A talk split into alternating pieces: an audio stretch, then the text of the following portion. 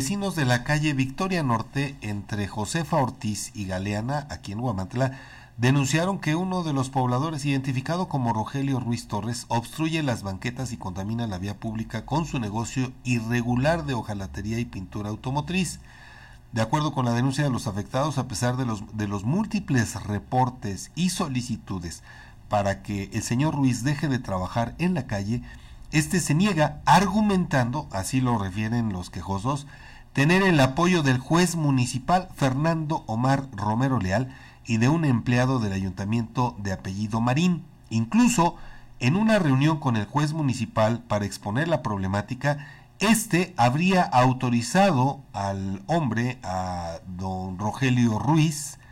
a seguir ocupando la vía pública sin considerar las molestias y riesgos que representa para los vecinos, muchos de ellos adultos mayores. Y ante esta situación, los colonos hicieron un llamado a las autoridades municipales para que atiendan su denuncia y apliquen el bando de policía y buen gobierno, pues la banqueta obstruida y la contaminación por residuos tóxicos afectan su calidad de vida. Asimismo, solicitaron al dueño de este taller que deje de operar su negocio irregular en la calle Victoria Norte y se lo sancione conforme a la normativa por invadir un espacio público, intimidar a los vecinos y poner en riesgo la salud